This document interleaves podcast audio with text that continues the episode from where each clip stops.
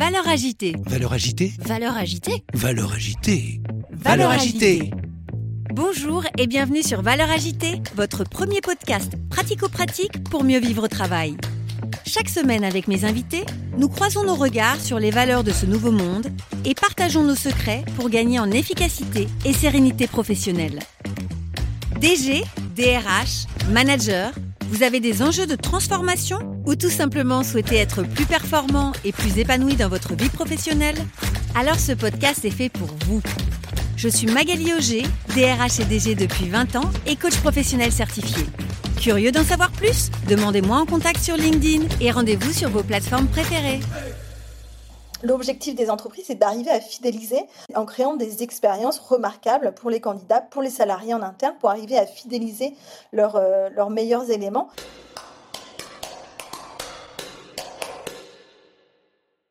Bonjour et bienvenue sur ce nouvel épisode de Valeurs agitées. Aujourd'hui, à mon micro, j'accueille Maude Grenier. Maude Grenier, vous l'avez forcément vue sur LinkedIn, puisque c'est une influenceuse RH qui a plus de 70 000 abonnés et c'est une experte en recrutement.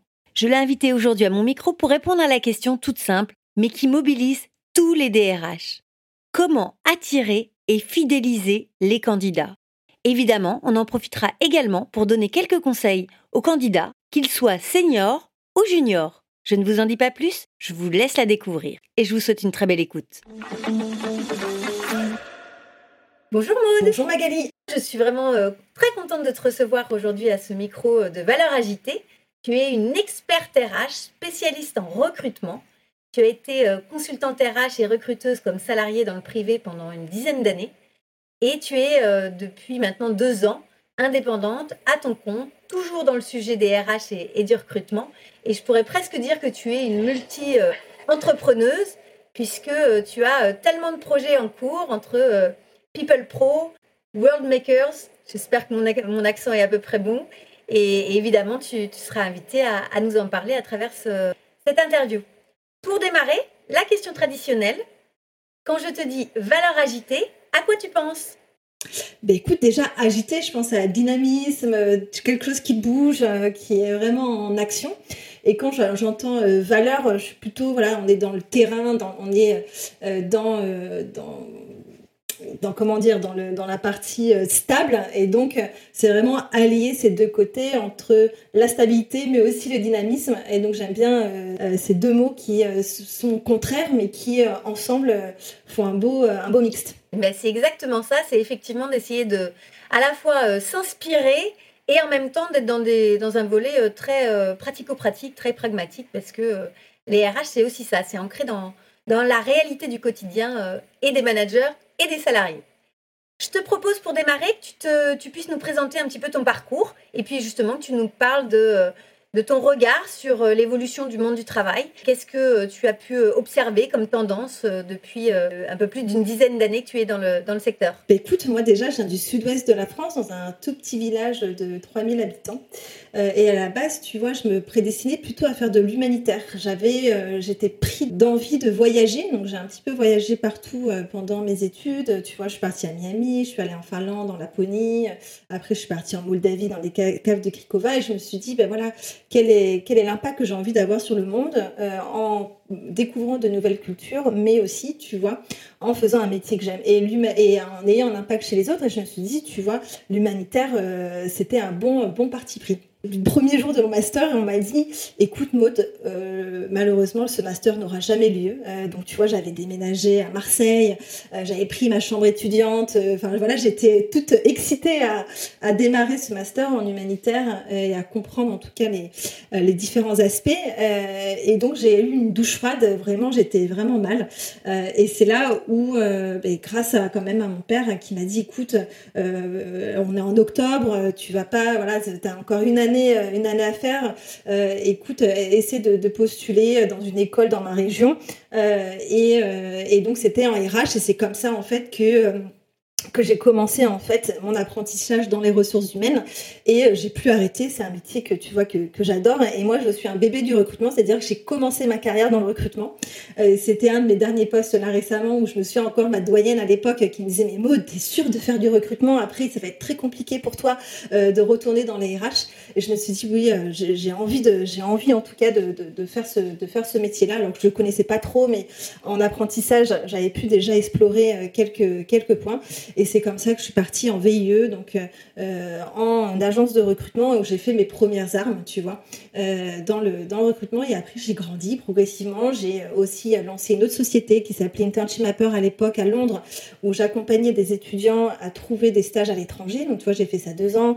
En parallèle, j'ai fait des allers-retours dans les agences de recrutement. Et puis, euh, un des clients me dit, écoute Maud, donc j'étais à Londres, je travaillais dans la robotique, hein, donc toujours des métiers très spécialisés. Il me dit, écoute Maud, on vient de lever 5 millions d'euros, tu nous as placé déjà quelques personnes, ça te dit de prendre le rôle de talent acquisition manager, donc de responsable recrutement. Je dis, voilà, je dis, let's go, c'est l'appel du destin. Et donc c'est comme ça que j'ai mis un pied dans le dans les startups avec donc cette première euh, cette première expérience. Le CEO m'a fait énormément confiance et donc progressivement j'ai pris en main des sujets RH. On a mis en place notamment des une grille salariale euh, transparente. On a mis en place les process de recrutement les process de performance. Euh, j'ai fait les onboarding les offboarding les départs les arrivées. Donc c'était euh, c'était magique pour moi et euh, euh, et c'est vrai que voilà, on était arrivé à 80. J'avais envie de euh, d'un scale un petit peu plus grand. Donc j'ai rejoint une autre euh, une autre startup qui venait de lever 25 millions d'euros. Et donc là, on passait de 50 à 350 salariés en deux ans. Et donc là, voilà, un autre un autre une autre expérience très intense où là on a plutôt réfléchi sur la culture d'entreprise, sur aussi la performance, mais aussi beaucoup l'automatisation des process euh, dans les RH avec la mise en place d'un CRH. On était sur différents continents, donc euh, comment on gérait nos différents hubs, que ça soit en Lettonie, en Italie, en Allemagne, on en avait partout. On avait une valeur qui était talent as no passeport, et donc on recrutait un petit peu partout. Et donc au niveau RH, on avait aussi pas mal de, de problématiques.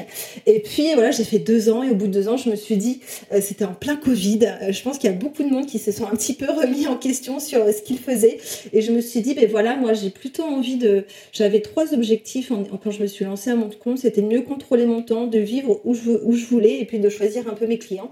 Et, euh, et donc euh, c'est comme ça que je me suis mis à mon compte. dans un premier temps, ben, j'ai fait ce que je savais faire, donc du recrutement, et puis progressivement, j'ai eu des, des, des missions à RH.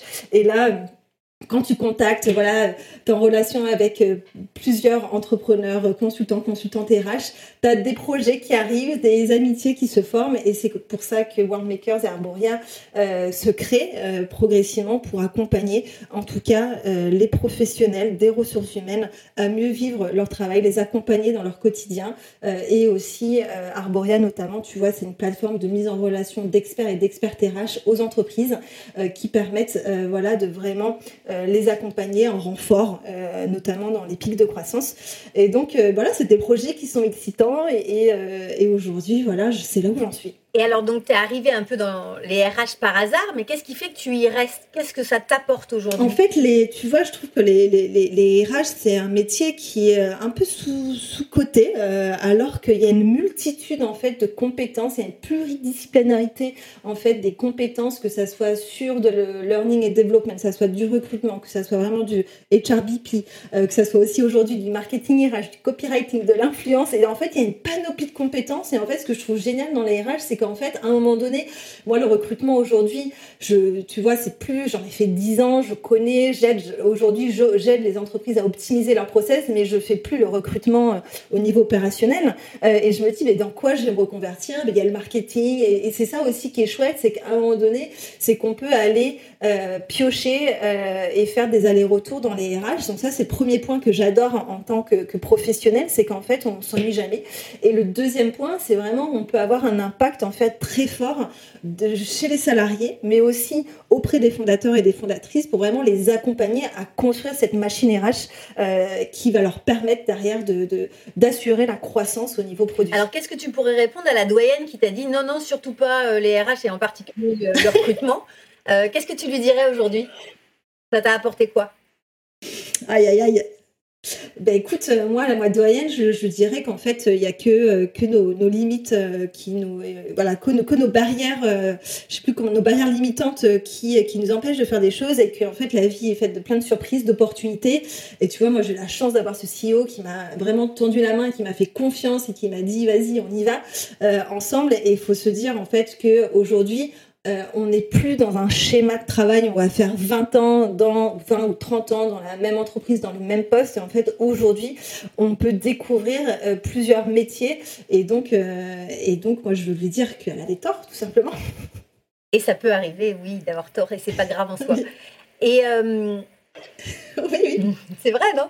Et s'il y a des personnes qui nous écoutent et qui se demandent, c'est quoi les RH en fait? On dit les RH, mais ça veut dire quoi? Comment tu décrirais ce métier? Euh, Comment tu expliques ça à quelqu'un qui n'y connaît rien, par exemple? Oui, ben en fait, les RH, euh, c'est vrai que c'est une question, on se, se pose pas forcément, tu vois, sur la définition de nos métiers, mais moi, je vois, c'est vraiment, en fait, un, un acteur, et des acteurs et des actrices qui vont s'assurer que l'entreprise va pouvoir, un, attirer euh, les futurs euh, salariés, euh, salariés de l'entreprise qui ont les bonnes compétences euh, et le bon, euh, bon mindset en termes de culture d'entreprise, donc s'assurer euh, de la continuité, tu vois, euh, des challenges et des enjeux que l'entre- l'entreprise se- souhaite, souhaite se mettre, mais aussi d'anticiper les besoins futurs. Et ça, c'est souvent ce qu'on oublie dans les RH, c'est aussi on est là pour anticiper les compétences de demain. Et de se dire, est-ce que nos salariés aujourd'hui qui sont en poste euh, vont être capables d'aller atteindre les, challenges dans cinq ans et donc de besoins notamment de formation, de suivi, d'accompagnement pour s'assurer qu'on a une pérennité aussi en termes de, de, de, de, de de, compétences. C'est comme ça un peu que je, je vois, euh, je vois les RH. C'est vraiment cette, euh, vraiment ce, on est au cœur en fait de la machine, euh, la machine entreprise et nous on a un peu nos, on tisse une toile, tu vois, dans tous les départements qui fait que la base est là et que les salariés, les, candidats et les salariés et les futurs salariés en fait ont toutes les compétences et les besoins nécessaires pour bien faire leur travail et qu'ils soient dans les meilleures conditions possibles. Et ça, c'est le socle. Tu vois, quand tu prends une maison, pour moi, les RH, c'est un peu euh, vraiment le, les briques, tu vois, de, les briques de l'entreprise qui vont solidifier, euh, en tout cas, la croissance. Et tu vois, je, peux euh, aller dans des startups et accompagner des, des, fondateurs, des fondatrices où ce socle RH est fragile et c'est compliqué. Euh, c'est compliqué derrière de scaler, de croître, en fait, rapide avec la vélocité que les entre... souvent les startups aiment avoir parce que des fois ben voilà les contrats sont pas à jour le SIRH n'est pas mis en place donc tout est fait à la mano donc on prend du temps les tâches RH sont pas automatisées donc on fait euh, cinq fois le travail qu'on pourrait faire peut-être en 30 minutes et donc de de vraiment asseoir ça et je pense que c'est vraiment le les, RH, c'est souvent le, le, département le, le mal loti en, le mal en termes de budget, en termes de ressources, etc. Alors que c'est un, département qui est tellement crucial, qui, qui, donne les bases en fait euh, de, l'entreprise. Et donc, moi, mon, tu peux le sentir que je parle avec passion et moi mon rôle c'est vraiment de remettre les RH au cœur de l'entreprise et qu'on se dise que le budget RH ça peut être le même que le marketing, le même que les, que les ventes. Il faut arrêter de brider tu vois le, les départements RH. Alors tu as dit deux fois le mot scaler, du coup tu peux nous expliquer de quoi tu parles? Oui, c'est vraiment le langage startup. Donc, est, ça veut dire, mais par exemple, tu vois, moi, je suis arrivée dans cette, dans cette startup, ils ont, ils ont levé 25 millions d'euros. Donc, ils avaient des, un engagement, enfin, les, ils avaient donné un business plan avec des enjeux, des, des, des, des KPIs, des indicateurs de croissance, notamment sur la partie recrutement. On devait recruter en un an plus d'une centaine, 150 salariés. Ce qu'elle est, c'est ça, c'est dans un temps court, euh, recruter, onboarder et, et fidéliser les salariés dans un temps qui est très, très court. Et donc, c'est ça qu'on appelle scaler, c'est grandir. Donc, onboarder, hein, c'est pareil, je, te, je, te, je, me permets. Donc, c'est vraiment euh, oui. toute la partie euh, intégration, euh, prise, de, prise de poste dans, dans, la structure. Ça. Toi qui as une vision internationale, puisque tu nous disais tout à l'heure que tu as eu l'occasion de, de, travailler avec des nationalités très différentes, est-ce que tu as noté des différences culturelles dans l'approche des ressources humaines ou dans l'approche du travail? Mmh. C'est vrai que, que les, approches, moi j'ai vécu personnellement à Londres, euh, là tu vois je suis aujourd'hui au Portugal euh, et aussi on, a notamment euh, dans ma dernière expérience en entreprise, on avait donc euh, des sites au Nigeria, donc en Afrique et en Inde au Bangalore. Et donc c'est vrai que tu vois, euh, si je prends en termes recrutement, euh, on n'était pas du tout sur les mêmes volumes, tu vois, on n'était pas du tout sur le même, euh, voilà, quand tu fais une offre par exemple en Inde, 50% du temps elle est, refusée et donc il faut que tu aies en tout cas un pipeline qui soit plus large que peut-être en France ou à 85% si tu as bien fait toute la partie en amont, à 85% tu es sûr derrière que tu peux, tu vas avoir une signature de l'offre. En, en Inde c'est ce qui nous avait un petit peu marqué, c'est que 50% ont refusé parce qu'en fait, ils jouent sur plusieurs tableaux et donc il faut arriver à gérer ça. Et ça, c'est quelque chose qui est assez, euh, assez propre en tout cas au, pays. Euh, et puis au niveau RH, les outils sont différents, les droits du travail sont différents, euh, la culture est différente. Donc en effet, il faut adapter ces process et parfois tu peux pas implanter un process de performance en France le même que par exemple en, en Inde. Et donc il faut aussi adapter, tu vois, les les différences culturelles dans ces, euh, dans ces process. Donc le pipeline, hein, Ah oui, je vais arrêter avec l'anglicisme. Oui. L'idée, c'est effectivement d'avoir euh, un maximum de candidats dans un vivier pour réussir à avoir, entre guillemets, le choix et, surtout rebondir si jamais les candidats euh, changent d'avis et, se tournent vers un autre employeur. Hein. On est d'accord? Exactement. Est-ce que tu peux nous dire en quoi le recrutement est important et, en quoi il n'est pas non plus suffisant. C'est-à-dire que euh, pour qu'une entreprise marche, euh, recruter c'est bien, mais si les gens partent, à un moment donné, on, peut s'interroger euh, et on peut passer son temps à recruter. Donc, est-ce que tu peux nous, parler un petit peu de ton regard par rapport à cette question-là? Exactement. Et tu vois, moi, quand j'ai commencé mes expériences, j'étais, j'étais, voilà, je faisais mon plan de recrutement et puis j'avais mes, targets et, puis euh, la personne partait, on remplaçait, etc. Et puis au fur et à mesure, tu vois, de mon évolution, il y a quelque chose qui était très fort, en, qui était très fort, euh, c'était la culture d'entreprise. Et en fait, je trouve que aujourd'hui, on recrute euh, sans forcément ce qu'on appelle un, culture deck. Je ne sais pas si tu as déjà entendu ce, mot ou un manifesto. Donc un culture deck, c'est quoi? C'est un endroit, c'est un document. Ça peut être par exemple un PowerPoint, ça peut être euh, un document Word, ça peut être euh, n'importe quel document où on va répertorier la, vision, la mission, les valeurs et dans les valeurs décrire qu'est-ce qu'on attend des personnes et quels sont les comportements que l'on veut voir ou ne pas voir. Et déjà de poser ça, je trouve, dans les sociétés, pour moi, c'est un outil de recrutement aujourd'hui. C'est un outil qui est sous-exploité, qui est parfois dans certaines entreprises inexistant.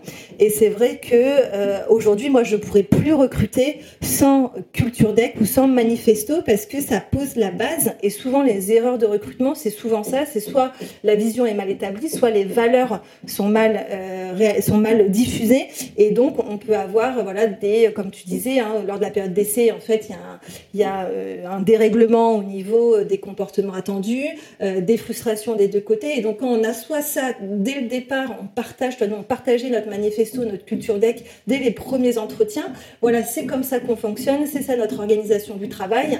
Au moins la personne elle est claire sur ce qu'on attend, et, etc. Et donc, pour moi, cette partie-là est vraiment cruciale euh, et souvent oubliée, comme je disais.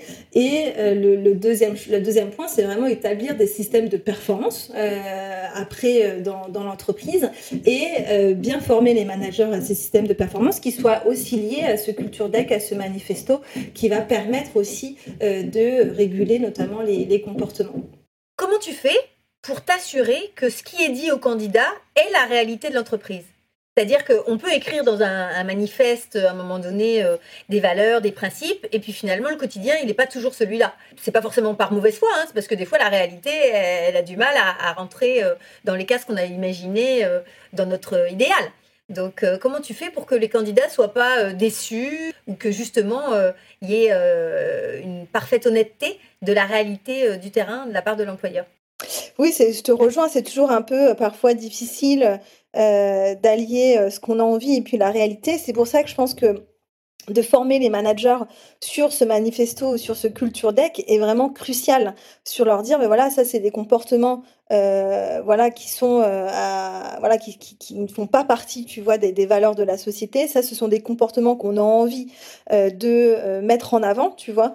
Et donc, c'est vraiment en fait d'accompagner les managers, mais surtout aussi, moi, j'ai beaucoup travaillé avec des startups, donc je suis très proche des fondateurs et des fondatrices, et donc c'est vraiment de leur dire, voilà, on doit être aussi exemplaire, et eux-mêmes sont l'exemple qui représente l'entreprise. Donc, si à un moment donné on dit on n'est pas en retard au meeting, mais si toi tu es en retard tout le temps 15 minutes, c'est normal que euh, les salariés euh, se posent derrière des questions. Donc euh, c'est aussi sensibiliser sur l'exemplarité des fondateurs de la team, la team fondatrice, du top management et des middle management, que leur comportement soit aussi en relation avec les valeurs qu'on souhaite diffuser en entreprise.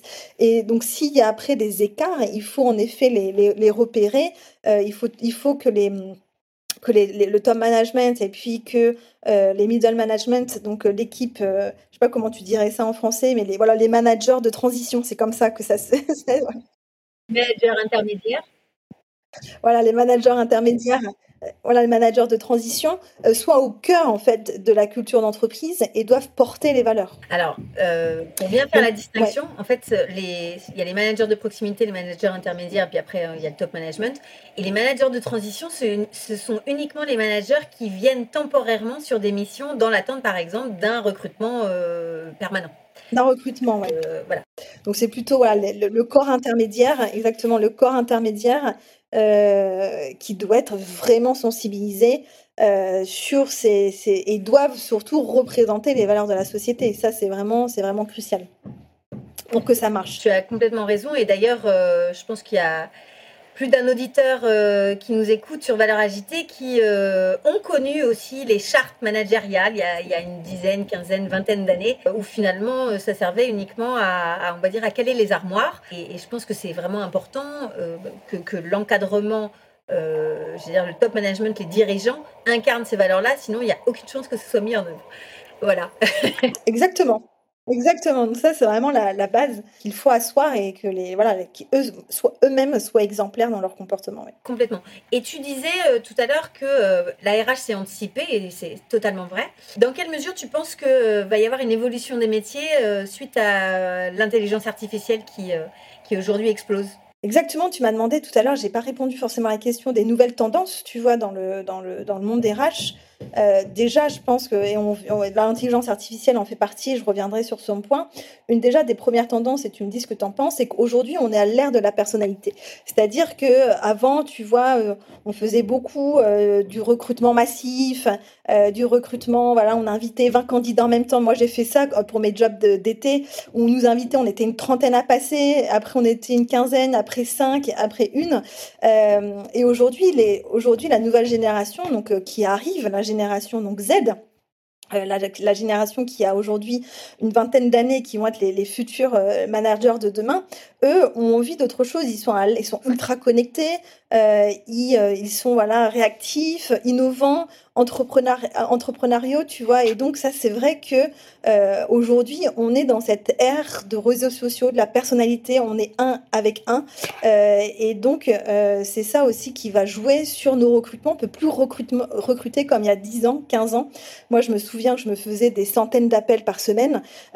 aujourd'hui, il y a peut-être 5 ans, 10 ans, on envoyait massivement des campagnes euh, emailing.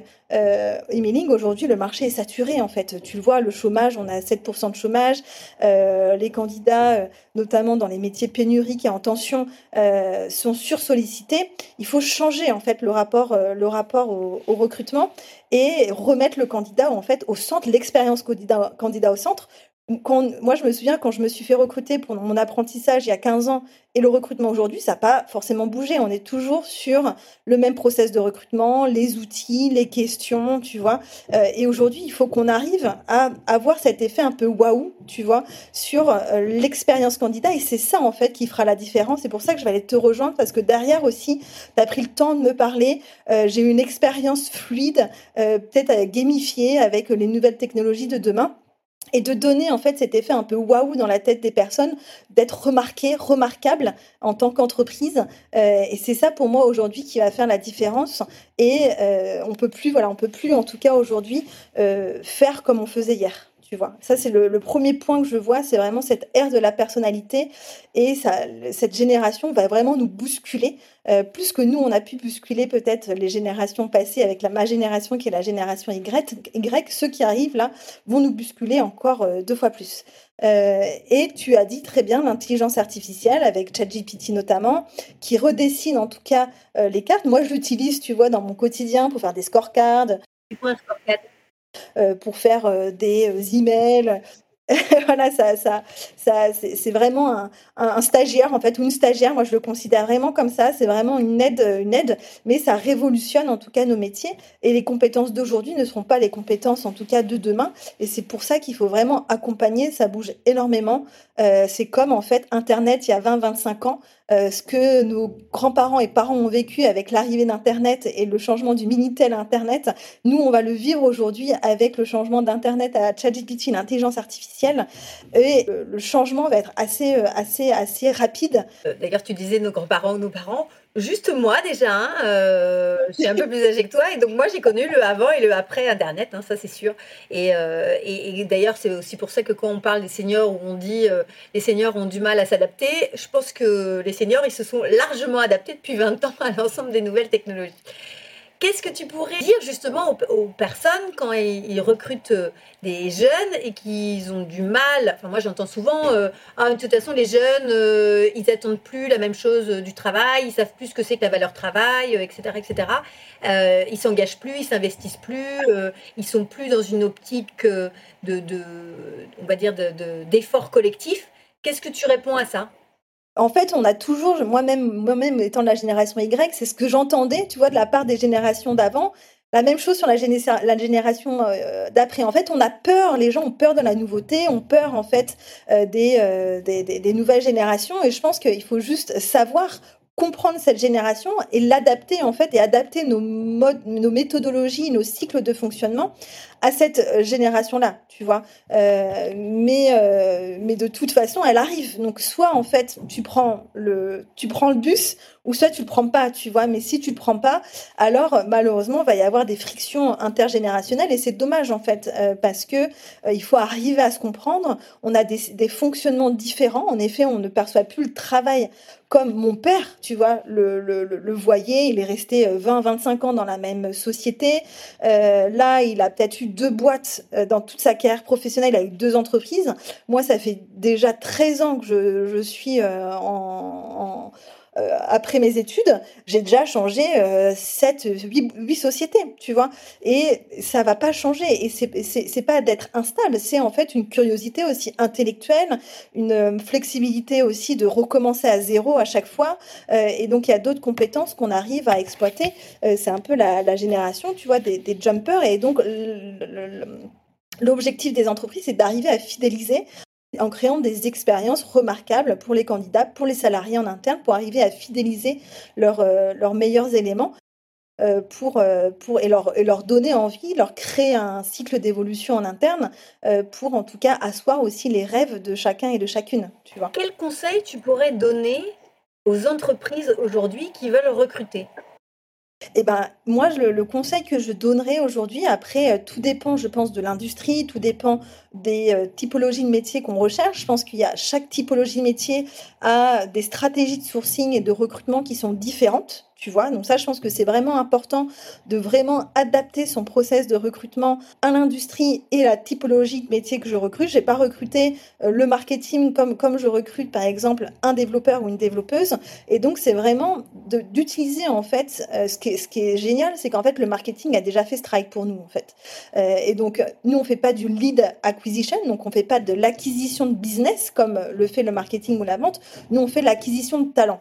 et mais la méthode en fait, est à peu près similaire. Et donc, l'objectif, c'est d'utiliser des, euh, tu vois, des stratégies d'acquisition de talents euh, qui, peuvent, qui peuvent être, ben voilà, Aujourd'hui, on, a, on est dans l'ère des réseaux sociaux, on va utiliser les influenceurs, les influenceuses euh, tech. Par exemple, je veux recruter des développeurs, et ben je vais faire appel à un influenceur euh, qui écrit des articles techniques euh, dans la tech et qui va me faire, je sais pas, une création de contenu sur trois quatre articles de blog, qui va faire des posts sur les réseaux sociaux pour mettre en avant la société, pour aller attirer les talents différemment.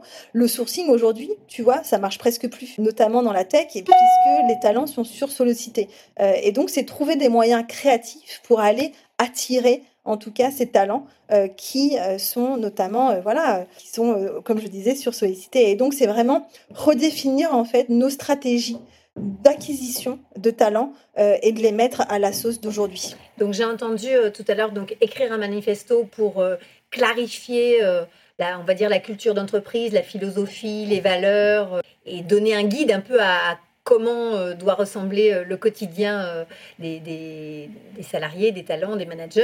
Le deuxième, c'est effectivement la question, donc, pourquoi pas de faire appel à des influenceurs qui vont mettre en valeur l'entreprise à travers une expertise spécifique.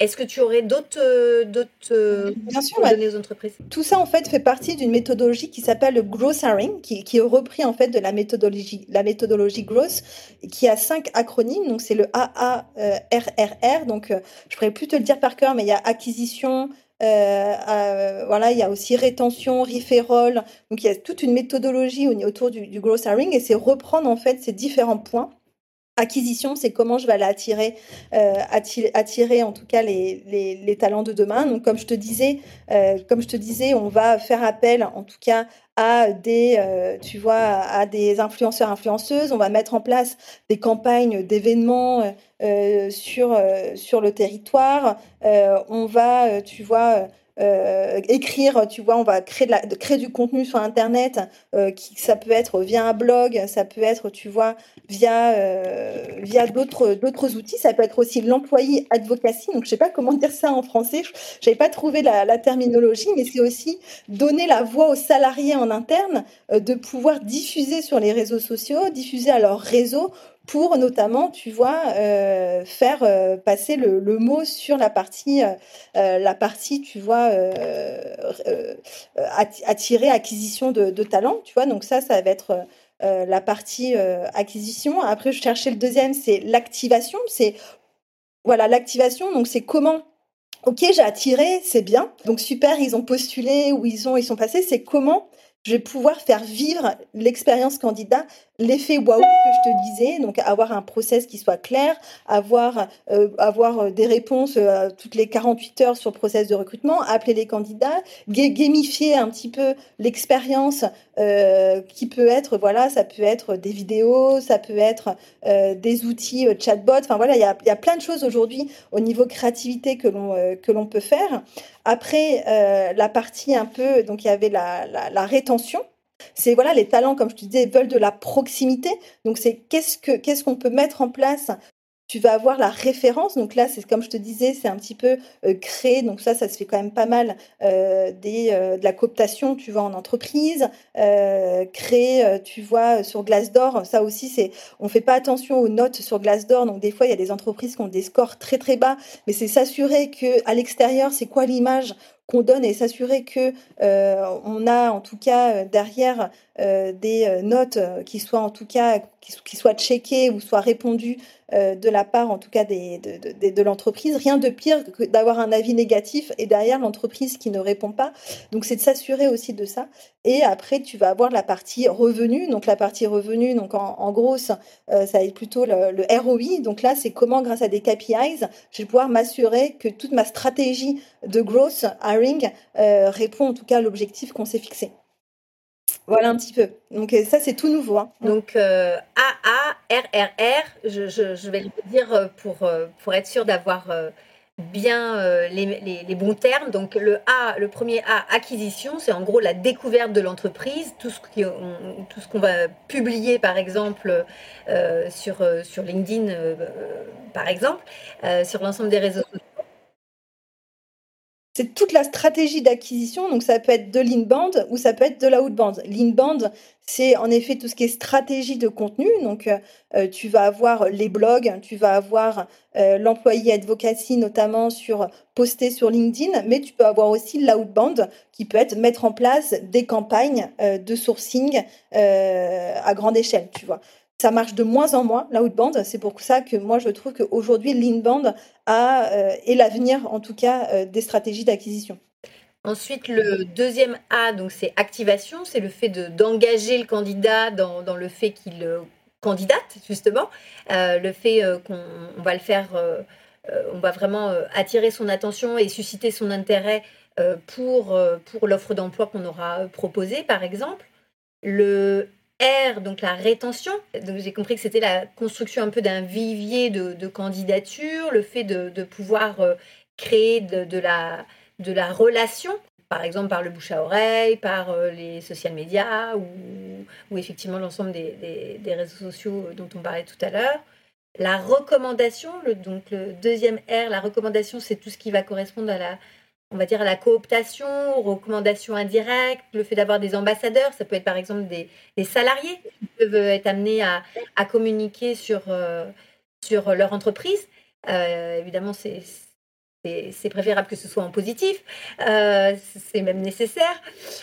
et puis le, troisième R, donc revenu, c'est le, fait de, bah, de s'assurer que toute cette démarche, elle aboutisse bien à un recrutement qui est vraiment réalisé et qui s'inscrit dans la durée, parce que effectivement, si, euh, si on est euh, sur euh, des fins de période d'essai, j'allais dire à tour de bras, c'est qu'il ça veut dire qu'on a, on a un problème dans, dans, le processus. En tout cas, voilà, c'est le, cycle de vie, on va dire, du, recrutement qu'on peut aujourd'hui conseiller aux, entreprises de suivre. Est-ce que tu vois un autre conseil pour les entreprises? Ouais, et, et avant de, partir dans des stratégies donc de growth, donc euh, c'est de bien définir la cible. Comme, comme tu vois, comme je le disais, on va pas, en fait, on va les, stratégies de growth vont être différentes si on va recruter une personne, euh, je sais pas, un comptable ou une comptable euh, et euh, un tech ou une tech, tu vois. Et donc, il faut vraiment adapter son message, ses mots, euh, euh, utiliser les mots pour attirer et les mots vont être différents. Euh, et donc c'est important, ce qu'on appelle en termes marketing, c'est le persona. Donc vraiment définir son persona cible et de comprendre en fait qu'est-ce qu'il consomme, comment il agit, qu'est-ce qu'il aime, qu'est-ce qu'elle aime, c'est quoi en tout cas les centres d'intérêt, tu vois. Vraiment de bien cibler son persona et derrière faire ces stratégies, en tout cas de growth hiring, euh, pour permettre derrière d'arriver au Graal, au recrutement. Et qu'est-ce qui explique selon toi que euh, justement le, le, outbound, si je, prononce bien, ouais. Euh, moins bien qu'avant en, matière de recrutement? C'est-à-dire pourquoi le fait d'aller faire de l'approche directe et indirecte, finalement, mais essentiellement directe, a du mal à fonctionner aujourd'hui, ou en tout cas fonctionne moins bien qu'avant? Toi, par exemple, quand tu marches dans la rue, tu as une personne qui va t'aborder tout de suite. C'est quoi ton premier, euh, ton premier réflexe? Alors moi, je suis peut-être pas euh, suffisamment euh, significative par rapport à, la majorité des gens parce que moi, j'adore ça. D'accord. je, vais discuter et je me dis ah tiens quelqu'un, tiens allez découvrons-le. Donc, mais je pense que c'est peut-être pas la réaction première de la majorité des gens. Ouais, la réaction première, logiquement, c'est que tu es là, as, en tout cas, tu as un premier, peut-être, tu vois, physiquement, tu as un premier réflexe qui est de reculer, tu vois, dire, mais qu'est-ce qu'elle me veut, cette personne, en fait, tu vois? Et en fait, l'outbound, aujourd'hui, c'est ça, en fait, c'est qu'on va s'immiscer dans ta vie, une personne qui ne te connaît pas, n'a jamais entendu parler de toi, euh, et va commencer à introduire une relation. Donc, en effet, je pense que de toute façon, nous, en RH, euh, on, est, on a beaucoup, moi j'adore le process comme, je sais pas si tu, es aussi friante que moi, et on a souvent des bases empathiques en, en, RH. Euh, donc, on a ce côté très, très people, mais dans la partie, en tout cas, le premier réflexe, ça va être de reculer et de se dire mais qu'est-ce que me veut cette personne? Et en fait, aujourd'hui, dans nos générations, l'intrusion est, est quand même mal vécu, tu vois, tout ce que ce qu'on appelait avant euh, tu vois, moi je me souviens, enfin il y a 10-15 ans dans le recrutement, euh, on appelait euh, le secrétariat dans les entreprises pour aller contacter un tel, tu vois. Et donc c'est très intrusif, comme c'est assez, je trouve ça, c'est assez abrupt, assez violent. Et donc aujourd'hui ça ne marche plus parce que la génération est différente et que aujourd'hui ce qu'on a envie, c'est ce qui marche très bien, c'est ces politiques de dualité entre l'inbound, donc faire parler de soi. Donc tu vois, on peut faire, on peut lancer des campagnes d'inbound et après lancer des campagnes d'outbound parce que la personne, en fait, a déjà entendu parler de l'entreprise.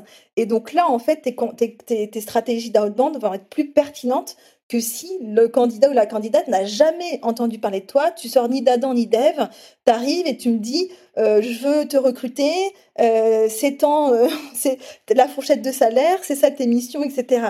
Et c'est vrai que ça manque, tu vois, ça, ça manque d'humain tout ça, tu vois, c'est un peu, c'est un peu abrupt. Oui, il faut un peu d'introduction.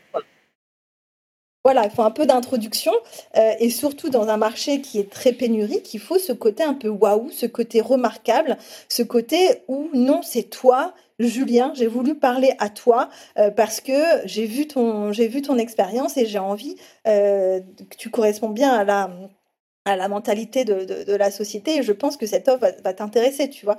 On est vraiment dans des schémas qui sont totalement différents aujourd'hui. Et est-ce que tu penses que les entreprises doivent, par exemple, utiliser LinkedIn pour, euh, pour pouvoir aller euh, chasser euh, des candidats? Est-ce que tu penses que c'est un bon réseau ou est-ce que tu leur conseilles d'autres choses? C'est vraiment dans, la stratégie, dans ta stratégie totale de growth, euh, tu sais, il faut vraiment cibler ta cible dans ton persona. Donc, quand tu as ciblé ton persona, peut-être, euh, tu vois, euh, moi, bon, j'ai recruté beaucoup de développeurs, développeuses, donc je prends beaucoup cet exemple. Ils sont beaucoup, par exemple, sur GitHub, ils sont beaucoup dans des communautés privées. LinkedIn, c'est pas leur truc. LinkedIn, c'est juste, ils sont juste, ils, créent un profil LinkedIn et parfois même beaucoup de développeurs n'ont pas de profil LinkedIn. c'est pas forcément leur, leur façon de consommer, en tout cas, du contenu. Et donc, LinkedIn, pour eux, ben non, on va pas investir 10 000, 15 000 euros dans une campagne LinkedIn parce qu'en fait, on va pas les toucher. Mais on va peut-être trouver d'autres outils comme GitHub, Stack Overflow, qui sont des plateformes tech. Et là, oui, on va aller investir 10, 10K dans des, euh, dans des offres d'emploi, dans euh, de l'influence tech, euh, dans des blogs. Et tu vois, donc ça, chaque stratégie et c'est pour ça que c'est très important de faire cette recherche de persona et monter ta méthodologie grosse, parce qu'après, derrière, ton budget, bah, une fois qu'il est dépensé, surtout nous en RH, on n'a pas beaucoup de sous, euh, ben, on se retrouve euh, un peu dans la panade. Donc c'est vraiment important de bien cibler son persona, sa stratégie, son budget pour s'assurer que l'impact derrière va être fort. Mais ça peut être dans du réseau, des réseaux sociaux, mais aussi ça peut être dans l'ad. Tu vois, tu peux faire du Google Ads, par exemple, euh, qui est pas très bien exploité, mais qui marche très bien.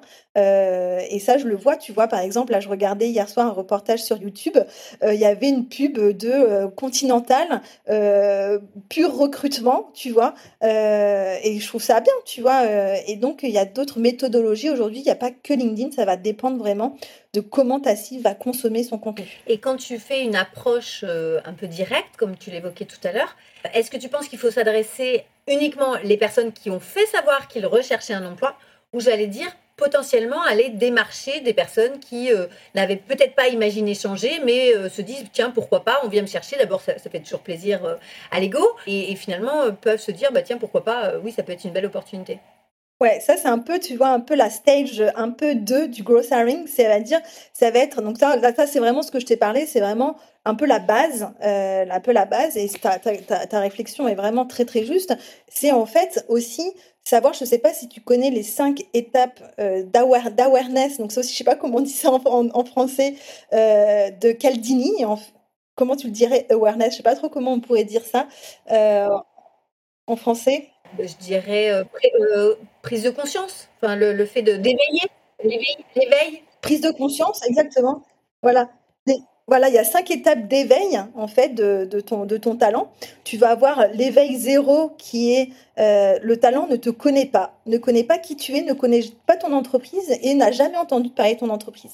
Et tu vas avoir l'étape 5 qui va être euh, le talent te connaît, le talent a déjà consommé du contenu de toi, le talent est déjà venu euh, à un event de toi et donc les stratégies de contenu d'inbound et même d'outbound, donc tes stratégies vraiment d'acquisition vont être différentes selon les étapes d'éveil de ton talent, tu vois.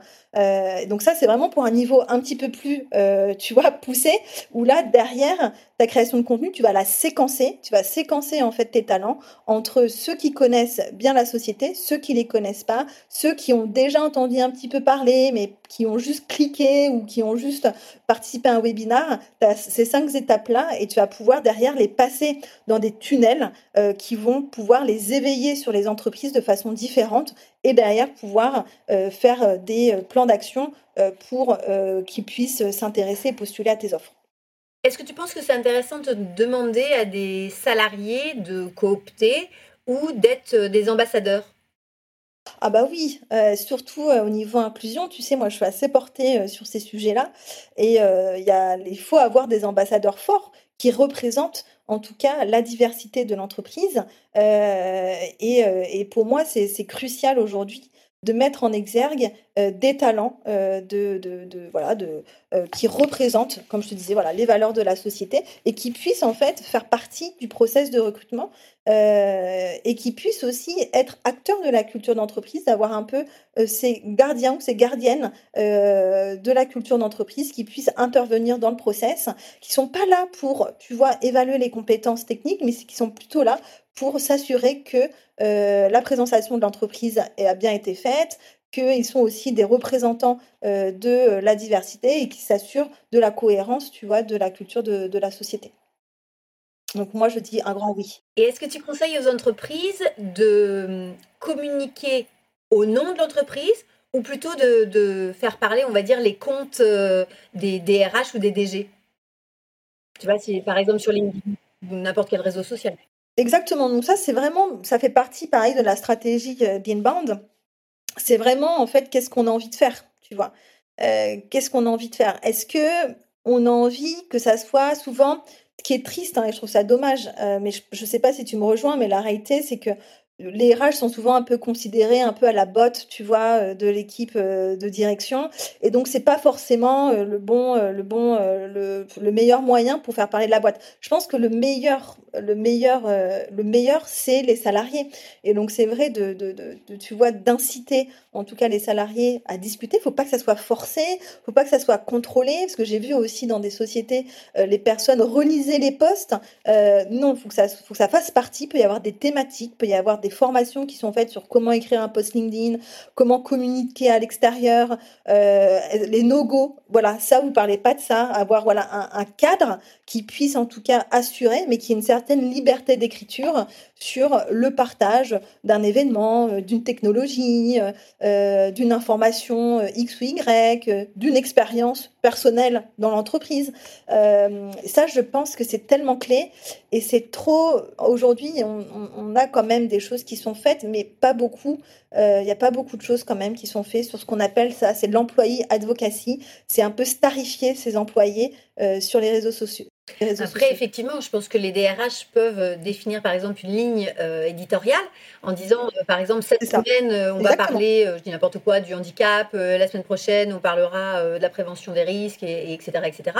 Et, et inviter, pourquoi pas fournir des modèles de poste ou en tout cas des, des voilà, des templates qui puissent aider à l'écriture. Mais si effectivement la RH doit euh, modérer, j'allais dire, euh, tous les postes. Euh, d'abord, un, elle n'a pas le temps, et puis deux, je pense que c'est contre ça, ça donne à lire, et en externe et en interne, c'est sûr. Et est-ce que tu penses que les DRH ou les DG qui manquent de temps, hein, souvent, doivent faire appel, par exemple, à des ghostwriters, des gens qui vont écrire pour eux sur les réseaux sociaux ou est-ce que tu penses que non, il vaut mieux euh, que chacun gère son propre compte et, euh, et finalement, euh, même si on publie moins, bah, au moins c'est un poste qui, qui, reste, on va dire, authentique Moi, je pense que le, les ghostwriters sont très bien. Il faut vraiment que ça soit un ghostwriter qui répond en tout cas la personnalité du DG ou de la, de la DRH. Euh, ou du DRH, euh, ça c'est vraiment, euh, c'est vraiment important. on peut avoir, même avoir une personne en interne, et je pense que, je sais pas ce que tu en penses, mais dans les dans l'équipe RH, le, marketing RH a toujours été le parent pauvre des RH. Déjà, le RH en termes de budget pauvre et le marketing RH est encore plus pauvre que, le, que les RH. Et donc, ça a toujours été le truc, si on a le temps, on le fait, mais on n'a jamais le temps, donc c'est toujours délégué soit à la stagiaire ou au, stagiaire.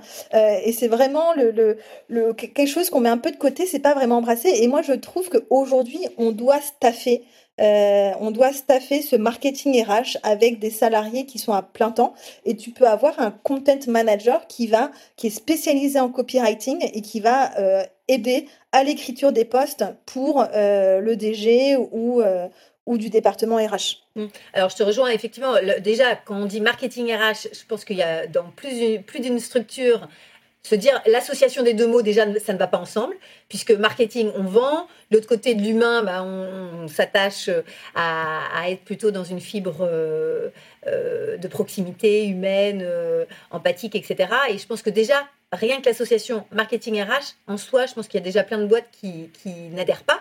Alors que je pense qu'aujourd'hui c'est juste essentiel puisque on sait aujourd'hui qu'on est dans une une bataille un peu de, communication, de médias.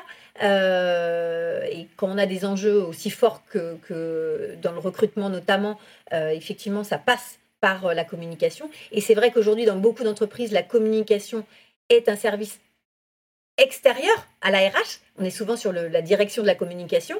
Euh, et, du coup, la direction de la communication, elle a plein de choses à communiquer, euh, y compris euh, les produits, les services qui sont vendus par la boîte, sa stratégie de développement, etc. Et pas forcément le volet RH. Donc c'est vrai qu'on est toujours un peu ce marketing RH qui est un peu à la frontière de, de l'ARH et du volet com.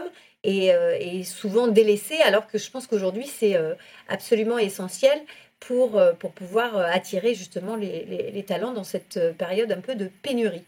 Exactement. En fait, le, Juste, pour compléter, Magali, sur ce que tu dis, parce que c'est vraiment important, je pense que les RH doivent reprendre le pouvoir sur le marketing RH.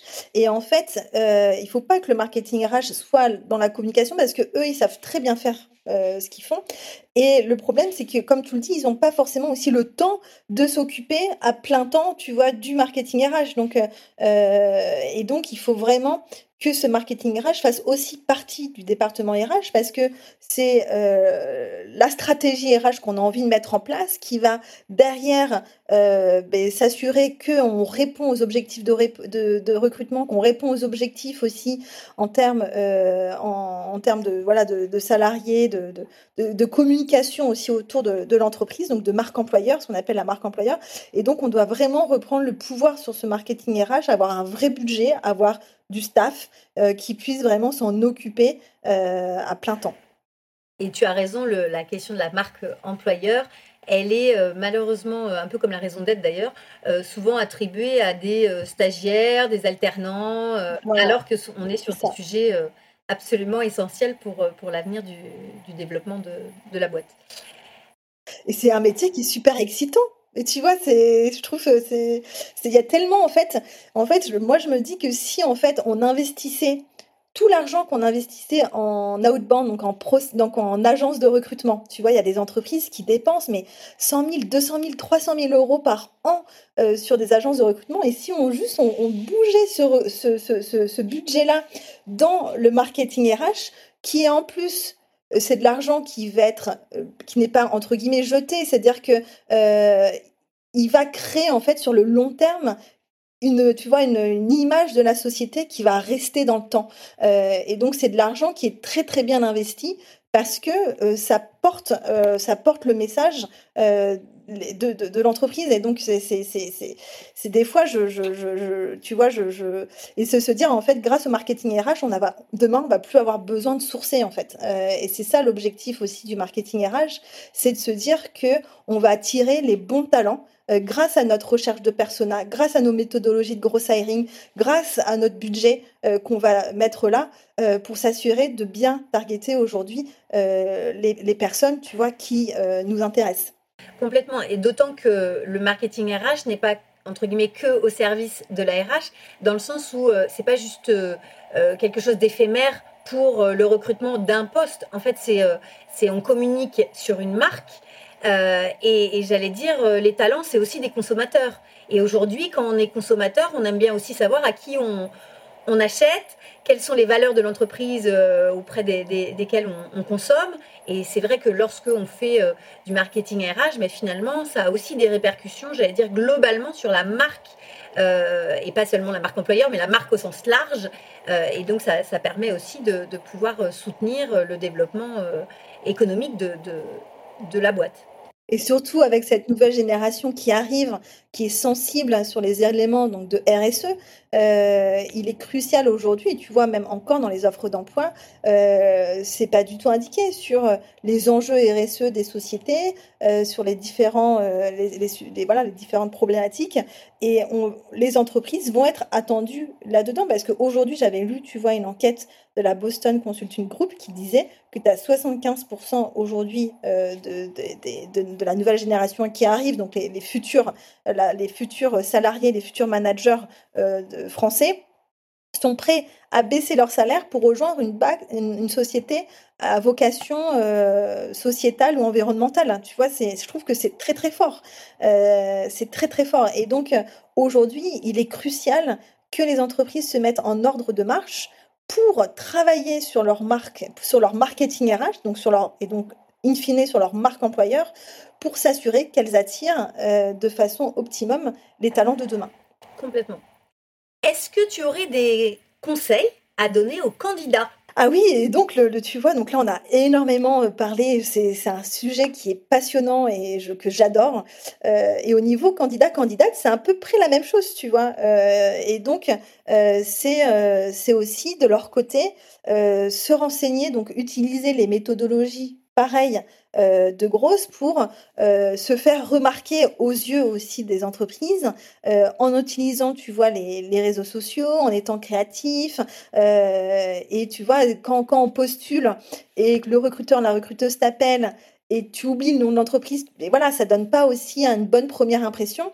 Et donc, se donner en fait tous les moyens pour aussi se créer sa marque personnelle. Et donc, ça, c'est un, c'est aussi quelque chose qui, qui, qui, qui est important, c'est vraiment créer sa marque personnelle euh, sur les réseaux sociaux pour se faire connaître, se faire remarquer auprès, euh, auprès des entreprises. Est-ce que tu peux nous dire justement quoi la marque personnelle? Ça veut dire quoi?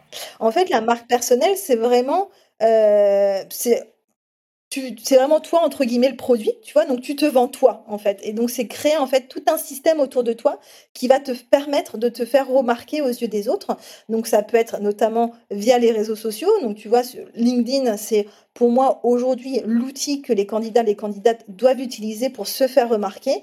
Euh, et donc c'est se créer une page, euh, avoir une photo, euh, créer, écrire des posts, commenter des posts peut-être de managers, de, de RH, de recruteurs, de recruteuses pour se faire remarquer.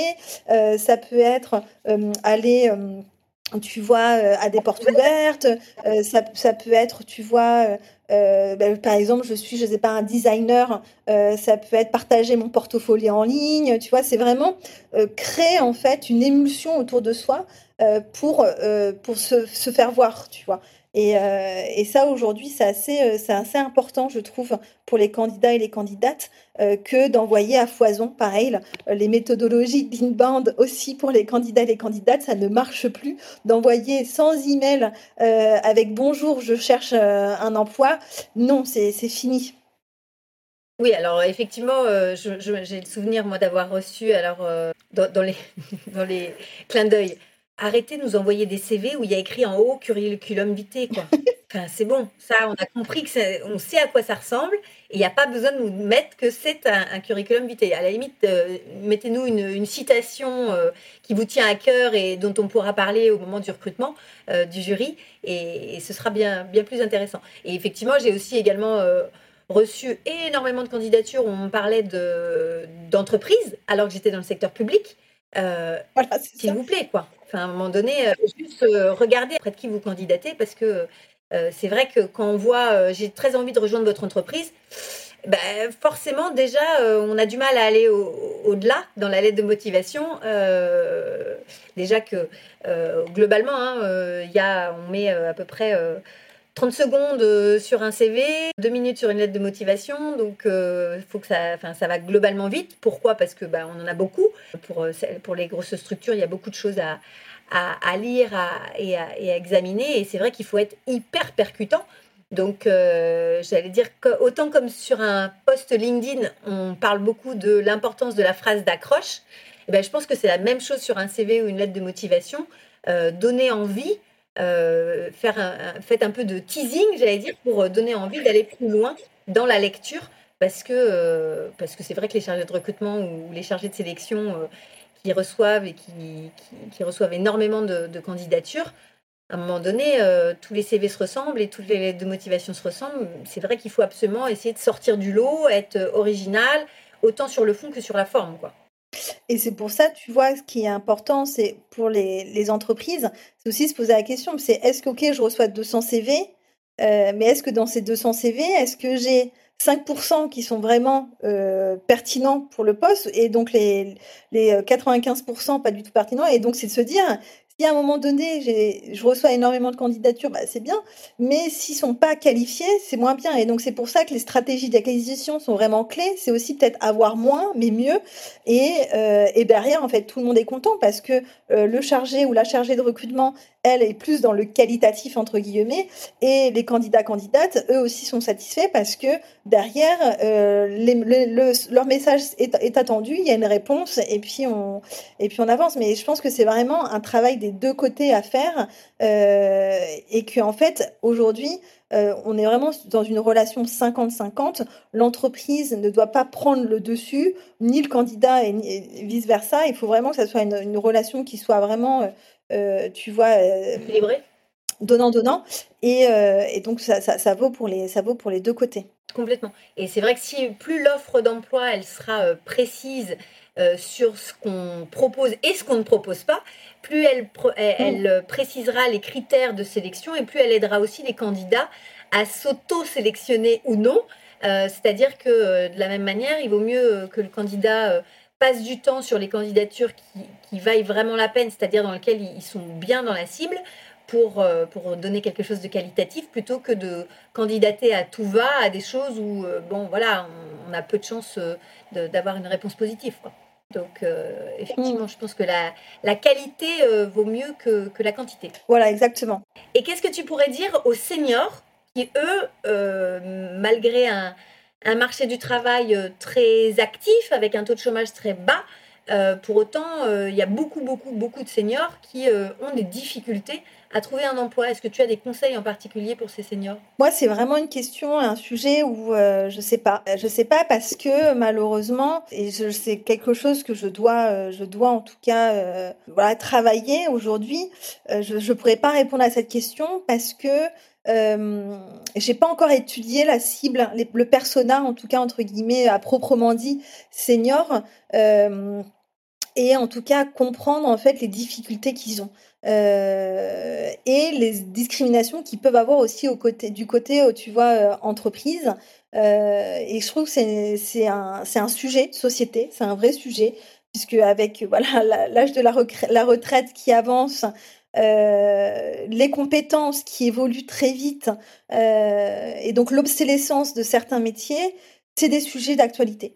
Mais aujourd'hui, je pourrais pas être capable de te dire, euh, je, je, je me sens pas légitime aujourd'hui sur ce sujet-là parce que je ne, je l'ai pas étudié, je le, je, je, sens le, je, sens en tout cas le, l'importance du sujet. Et moi, dans mes pratiques quotidiennes en tant que RH, et ce que je prône, c'est la diversité euh, de, talents et donc euh, la seniorité en, fait partie.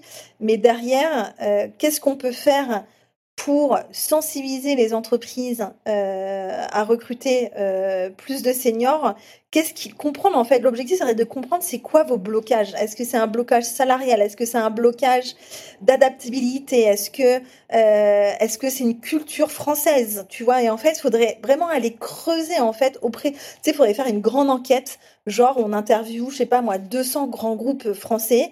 En fait, c'est quoi les blocages dans le recrutement des seniors et qu'est-ce qu'on peut faire en fait pour décortiquer ce sujet-là et ne plus en faire un tabou, tu vois? Je vais te donner des exemples. Euh, souvent, on, entend, et, c'est malheureux, euh, les seniors sont peu flexibles, ils sont moins adaptables, ils sont moins ouverts au changement, alors que au contraire, ils ont euh, de l'expérience, ils ont su s'adapter tout au long de leur carrière, et que finalement, ils ont été confrontés au changement bien plus, j'allais dire, que des jeunes générations qui sont peu expérimentées et qui arrivent sur le marché du travail. Exactement. On peut dire aussi parfois des, des seniors qu'ils ils sont trop chers, alors que moi, j'entends aussi beaucoup de la part de, de, de seniors qui seraient prêts à comme tu le disais d'ailleurs tout à l'heure, à baisser leurs prétentions salariales euh, par rapport à leur euh, rémunération antérieure, simplement parce qu'ils euh, ils font aussi des choix de sens. Et donc parfois, parce que le, le, sens est important à leurs yeux, ils sont prêts du coup à, à, faire quelques sacrifices. Et puis parce que aussi parfois, les besoins financiers euh, en tant que senior sont parfois moins importants parce que euh, les enfants sont plus en train de faire des études, donc euh, on n'a plus le même besoin aussi de, financement au quotidien, etc. on entend parfois sur les seniors qu'ils sont peu mobiles, qu'ils sont plus souvent absents parce que plus souvent malades, qu'ils sont pas bien, ils sont peu formés. là aussi, tout ça, c'est des, des, faux ce sont des, préjugés, des, faux préjugés. C'est-à-dire que peu mobile, bah, pas forcément, parce que justement, euh, euh, les enfants sont grands, ils sont autonomes, et donc euh, on peut tout à fait imaginer accepter des missions qui soient éloignées de notre domicile. L'absentéisme, bah, finalement, on s'aperçoit que l'absentéisme des seniors n'est pas plus important que celle des, juniors.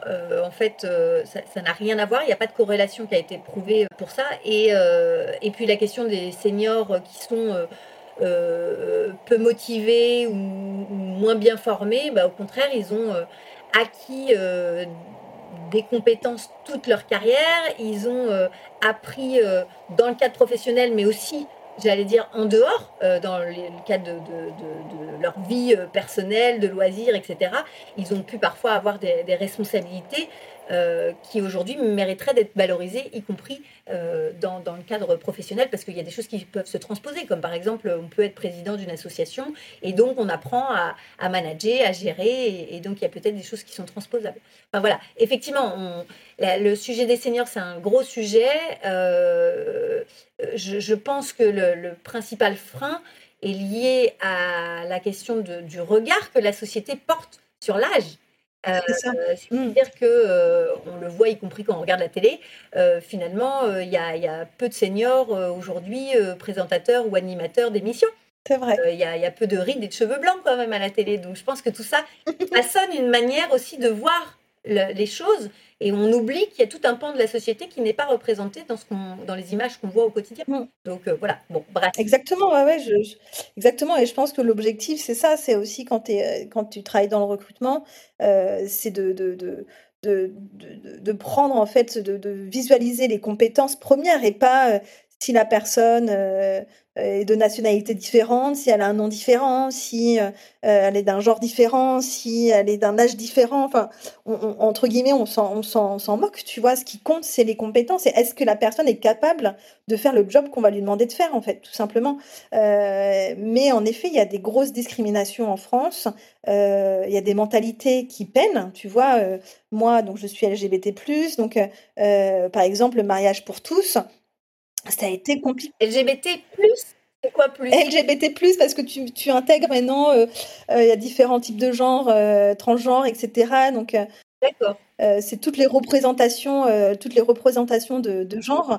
donc je crois que c'est LGBT je crois plus quelque chose comme ça. Donc moi je dis voilà LGBT c'est plus c'est plus court, mais je devrais dire en fait toute la terminologie. Il faudrait que je, je, je fasse l'exercice.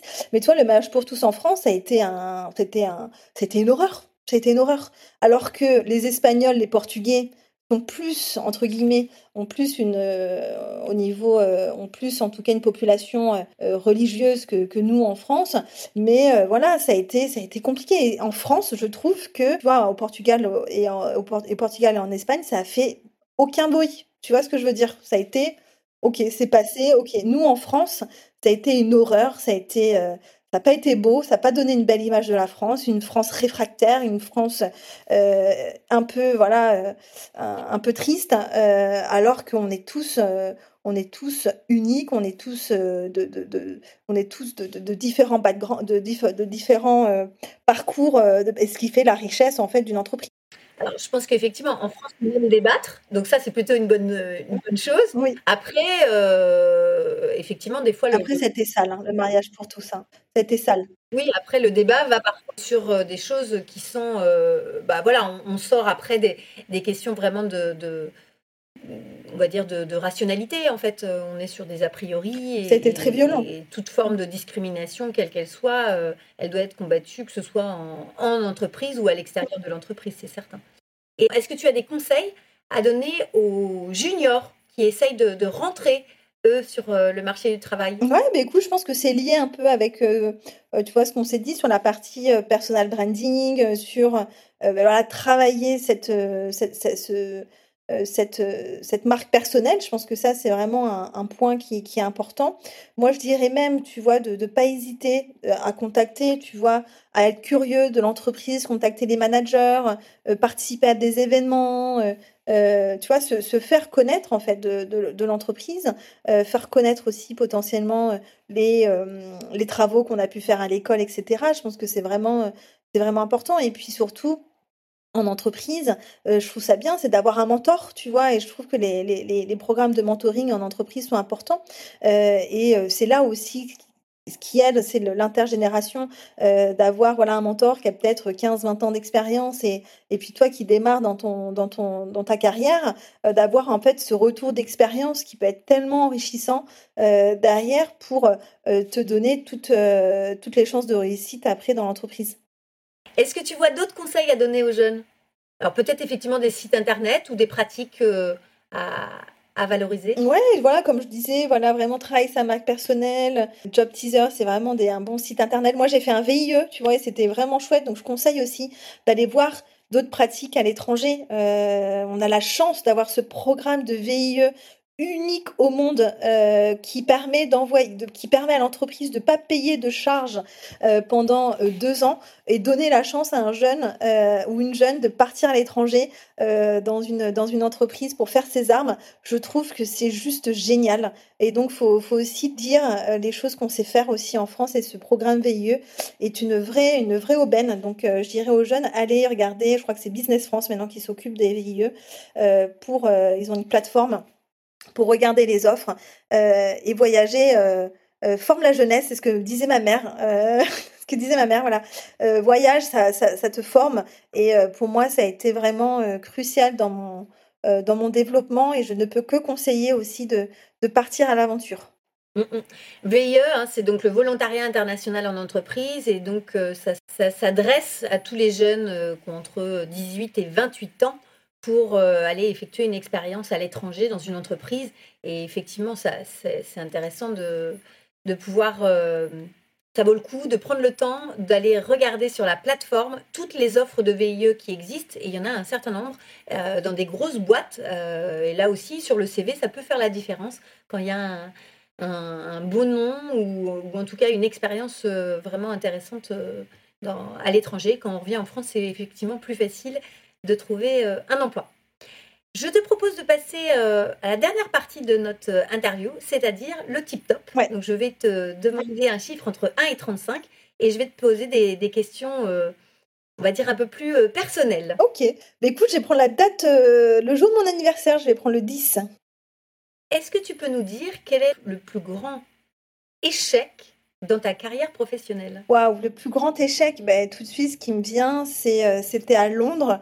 Euh, c'était à Londres. Euh, je me suis fait licencier, donc ça n'a pas été, pas été simple. Je rentrais, je rentrais d'Inde et le premier jour de reprise, euh, la personne me dit, écoute, voilà, Maud, on se sépare de, to- de toi. J'ai pas eu forcément de,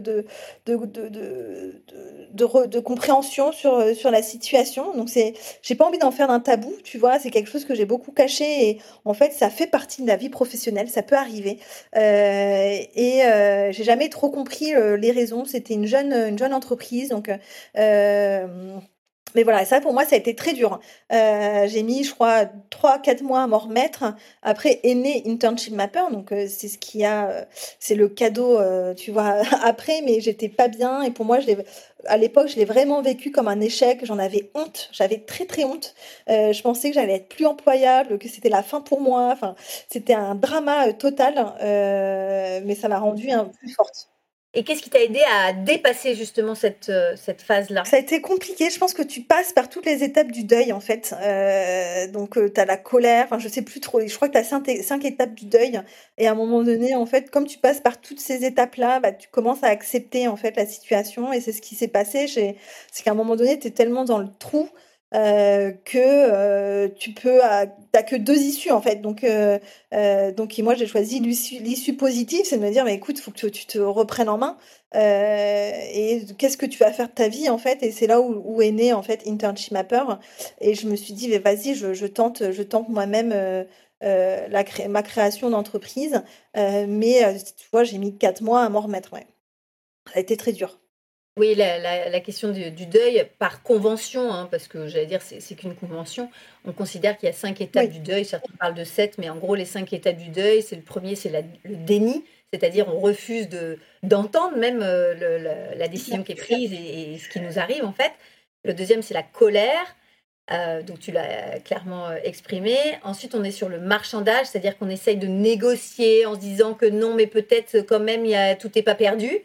Euh, et puis, on a la dépression, où là, vraiment, c'est très difficile et on est dans, la, dans le moment où on est au fond du trou, hein, on va dire ça comme ça.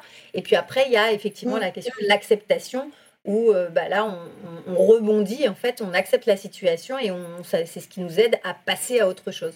Euh, donc c'est ce que tu as après c'est ce que tu as fait. Euh, après évidemment selon les, situations bah y a, ça passe euh, on passe plus ou moins de temps et d'énergie et d'émotion dans chacune des, étapes. Mais effectivement c'est la convention on va dire qu'on a tous on parle du deuil mmh.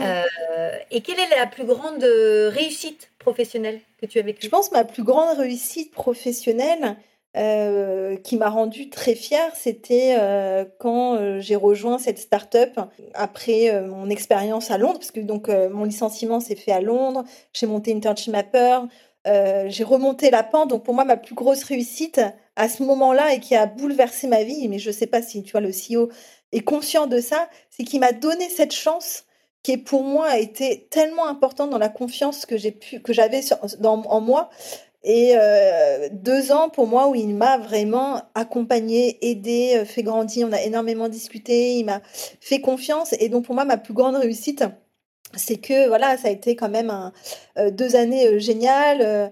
Et où j'ai beaucoup appris, m'a énormément de, donné de, pouvoir. Et je pense que, je sais pas, je pense que je l'ai même jamais dit, mais pour moi, ça a été quelque chose de très fort euh, même je suis très émue, tu vois, d'en parler parce que pour moi, ça a été un, passage. des fois, tu as des routes.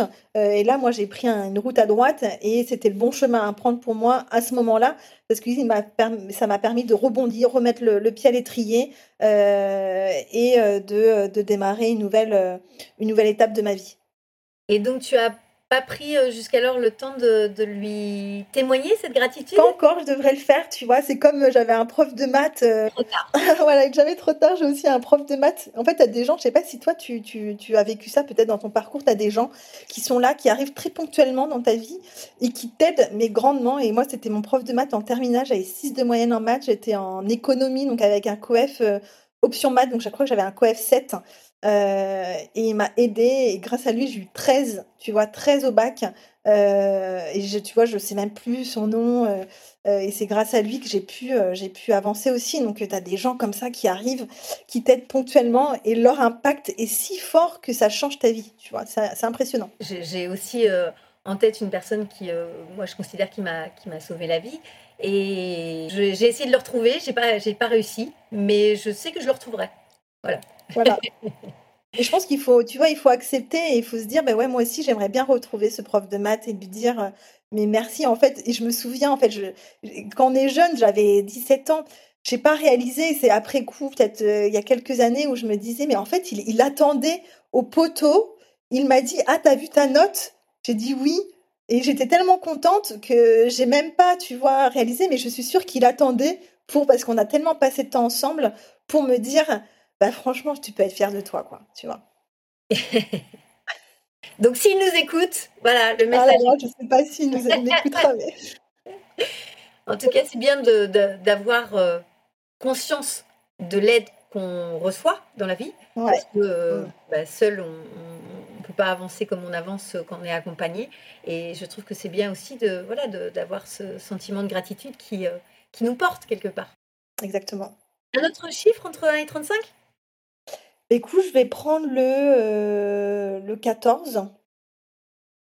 Qu'est-ce qui te motive et qu'est-ce qui te démotive le plus dans ton travail? Moi, ce que j'aime bien, tu vois, c'est quand j'arrive, euh, tout est un peu euh, le fouillis, euh, le chaos, j'arrive et puis, tu vois, je suis là vraiment pour apporter une expertise, des process. Donc ça, c'est vraiment quelque chose qui m'anime. Et ce qui me démotive, c'est au moment où ça commence à devenir, tu vois, redondant, où je peux quand même me, lasser. c'est là où je peux commencer un peu à me, à me démotiver, tu vois.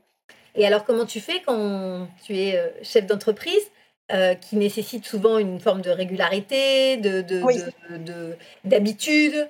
Euh, il y a des choses qui ne sont pas forcément aussi stimulantes et passionnantes que ça dans le quotidien. Comment tu fais pour gérer ça? Bah écoute, je délègue. Je délègue. Tu vois, là, je, gérais ma compte à moi-même. Si on parle vraiment le côté entrepreneuriat, je pouvais plus gérer ma compta et je délègue, tu vois. Euh. et je pense que c'est important de savoir aussi déléguer, c'est qu'à un moment donné, tu peux pas tout faire. Et, euh, et il faut savoir se dire aussi que ben, moi, je suis pas forte dans ce domaine-là. Euh, c'est pas ma zone, tu vois, de prédilection. Euh, je la délègue à quelqu'un à qui, tu vois, ça, passionne et à qui ça, intéresse. Euh, et aussi, c'est donc c'est accepter d'être vulnérable. Tu vois, je pense que c'est aussi important de se dire que on n'est pas euh, des super héros. Tu vois, on est tous tous vulnérables et de se dire, ben voilà, c'est en quoi je vais pouvoir être être meilleur, c'est quoi que j'aime au quotidien, c'est qu'est-ce que j'ai envie de développer et les parties où je sens que j'ai pas forcément une valeur ajoutée, tu vois, et eh ben je je, délègue, ouais. Ok, ça marche. Un autre chiffre entre 1 et 35 Bah écoute, je vais prendre le 26. Qui est ton mentor? Ou ton modèle? Euh, Ou une personne que tu admires, par exemple? Moi, j'ai beaucoup aimé au démarrage, c'était, euh, j'adorais euh, Enzo Ferrari, tu vois. j'adorais un peu ces, ces, entrepreneurs qui viennent de rien, ou ces entrepreneuses, hein, mais bon, c'est vrai qu'il y avait à l'époque moins de, moins de femmes, et c'est dommage, mais il y a Oprah Winfrey aussi, qui est une personne que, que j'admire énormément, qui aussi euh, s'est construit euh, de A à Z.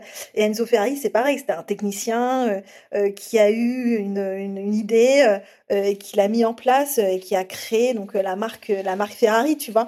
Et, mais à la base, c'est un technicien qui avait qui avait un, moteur, euh, qui avait envie de faire des choses, et, il, a, euh, il, a, il a créé ça. Donc moi, en fait, j'ai pas forcément une personne.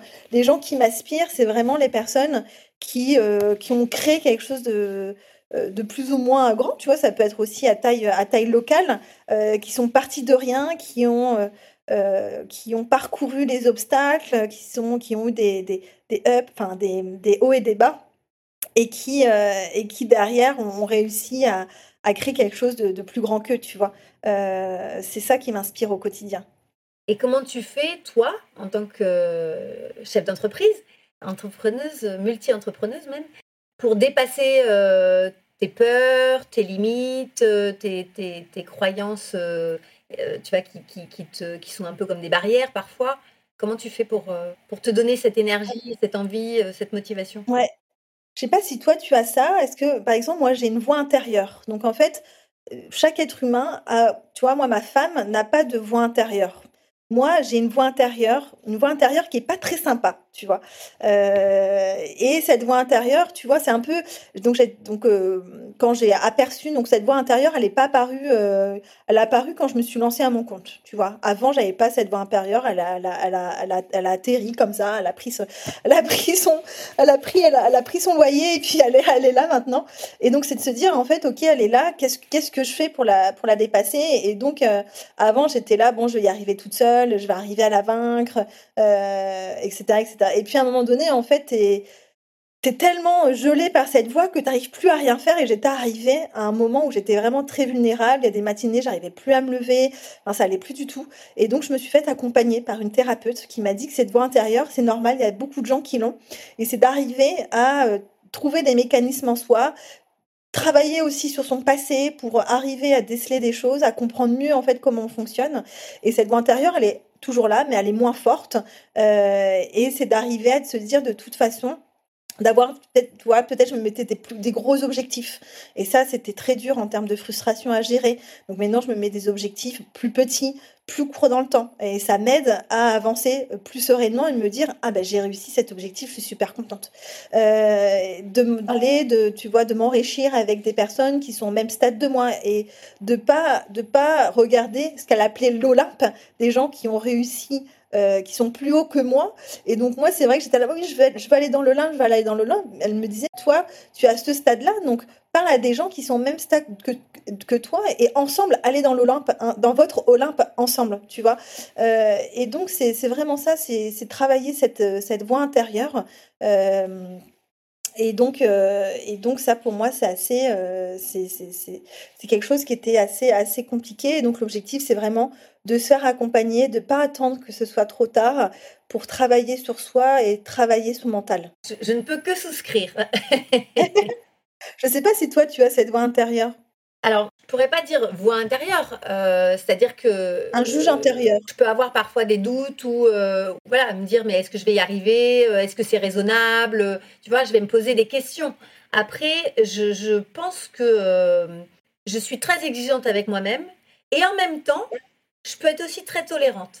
C'est-à-dire que comme je pars de, de rien, pour le coup, voilà, voilà, moi je viens d'un milieu ouvrier, bon voilà, j'ai grandi sur les marchés, etc. Euh, et je me dis, bon, avec le parcours que j'ai déjà eu, tu vois, j'ai j'ai accédé à des fonctions de DRH, puis de DG. déjà, c'est déjà pour moi, ça, me paraissait déjà inatteignable quelque part. Mm. Donc déjà, je suis très contente d'être arrivée à ça. Et puis après, tu te dis, bon, et DRH, DG, what else? Finalement, à quoi tout ça, ça m'amène?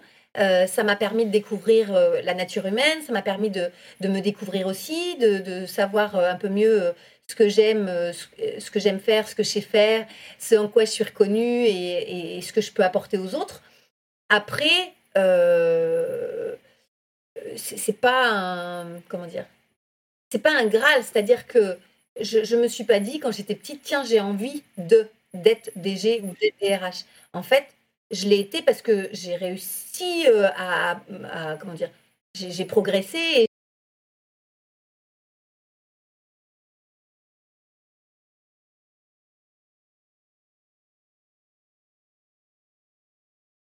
Ouais, ouais, ouais. Mmh. Mmh. Mmh.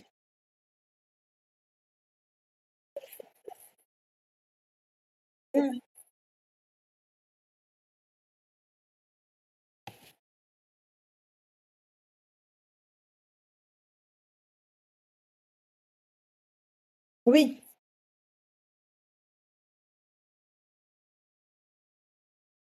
Mmh.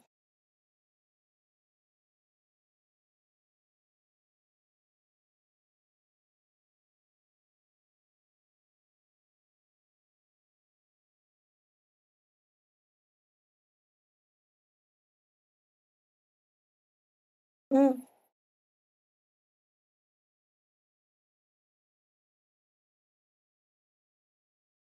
J'ai accepté les opportunités qui se présentaient ou, euh, ou j'ai été chercher les opportunités parce que ça me plaisait, mais plus par rapport au contenu du poste, pas par rapport au statut social. Tu vois ce que je veux dire?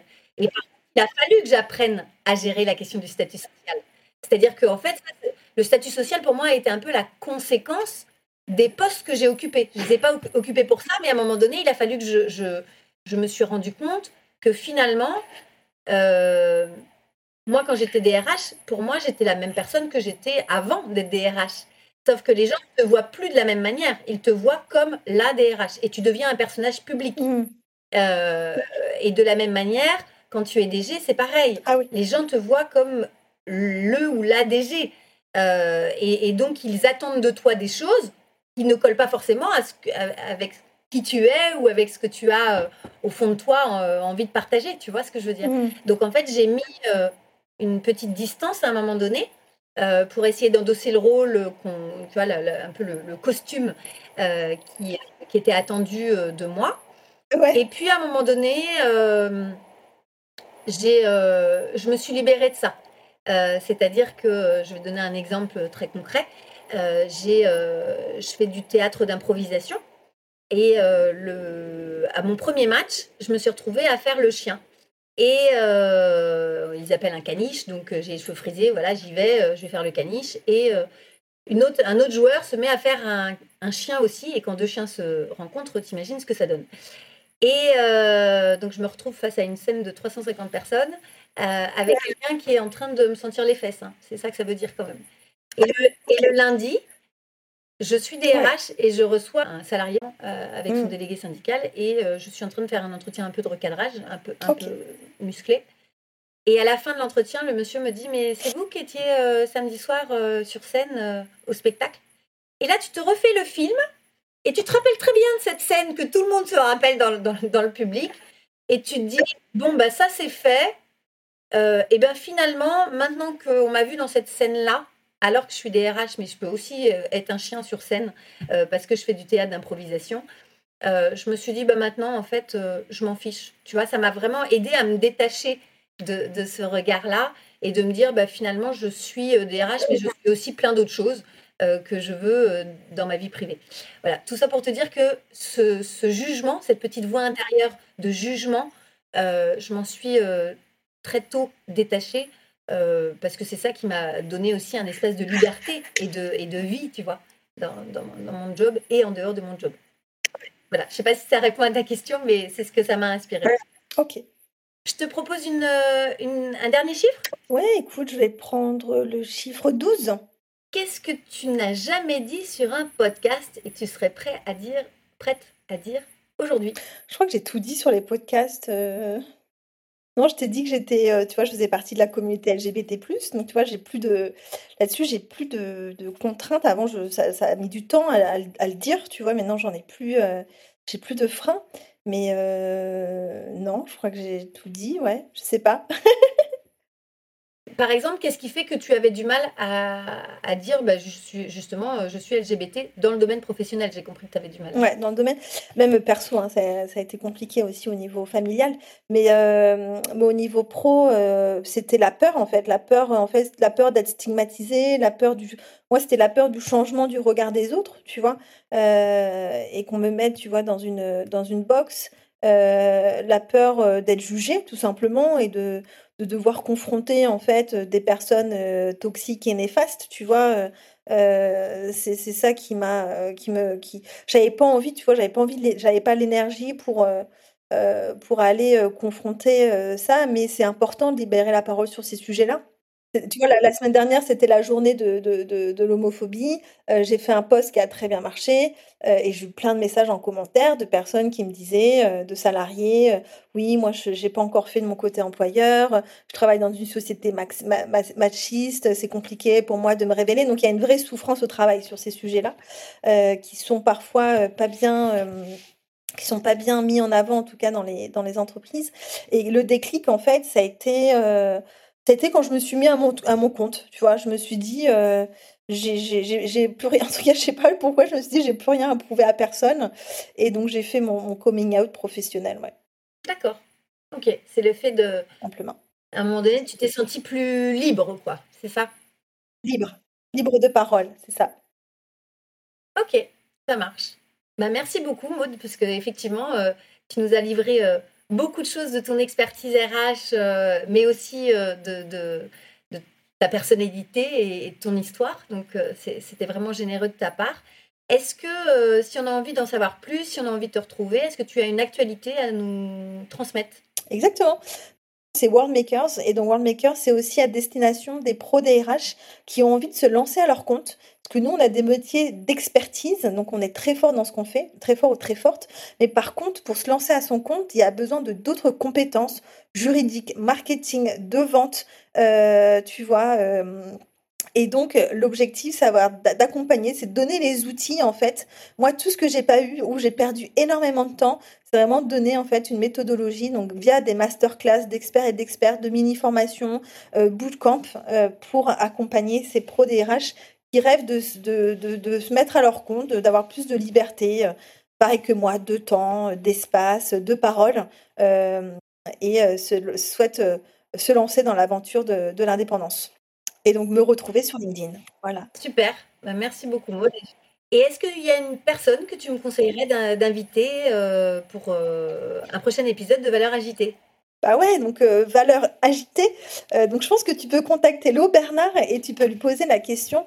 Euh, on en a déjà débattu plusieurs fois. Pourquoi il pense que le recrutement ne fait pas partie des RH C'est un sujet qu'on voilà qu'on débat énormément tous les deux là-dessus. on va peut-être aussi un jour créer un, un débat en live sur ça. mais en effet, c'est un petit peu le le sujet parfois euh, de, de, scinder les, deux. Donc euh, tu peux, tu peux l'inviter pour en discuter avec lui. Ok, très bien, c'est noté. Merci Maude. Mais je t'en prie. Merci pour l'invitation. Est-ce qu'il y a quelque chose que tu veux ajouter? Non, pour moi c'était génial. J'ai adoré discuter avec toi et euh, j'espère qu'en tout cas ça en aidera plus, plus d'un. Merci Maude. Et voilà, cette interview de Maude Grenier est terminée. J'espère que vous avez fait le plein d'énergie, de conseils, à la fois pour votre marque employeur, mais aussi en tant que candidat, que vous soyez junior ou senior. Et j'espère qu'on vous a donné la passion du métier des ressources humaines si jamais vous ne l'aviez pas encore. Je vous dis à très bientôt pour un prochain invité qui sera tout aussi passionnant au micro de valeur agitée. À très bientôt. Vous avez aimé cet épisode? Abonnez-vous tout de suite à la newsletter Valeur agitée pour ne rater aucune des prochaines diffusions et laissez-moi 5 étoiles sur votre plateforme d'écoute préférée. Ce podcast est propulsé par France Coaching. France Coaching est bien plus que la référence numéro 1 du coaching professionnel en France. C'est le début de votre réussite. Retrouvez-moi tout de suite sur francecoaching.com.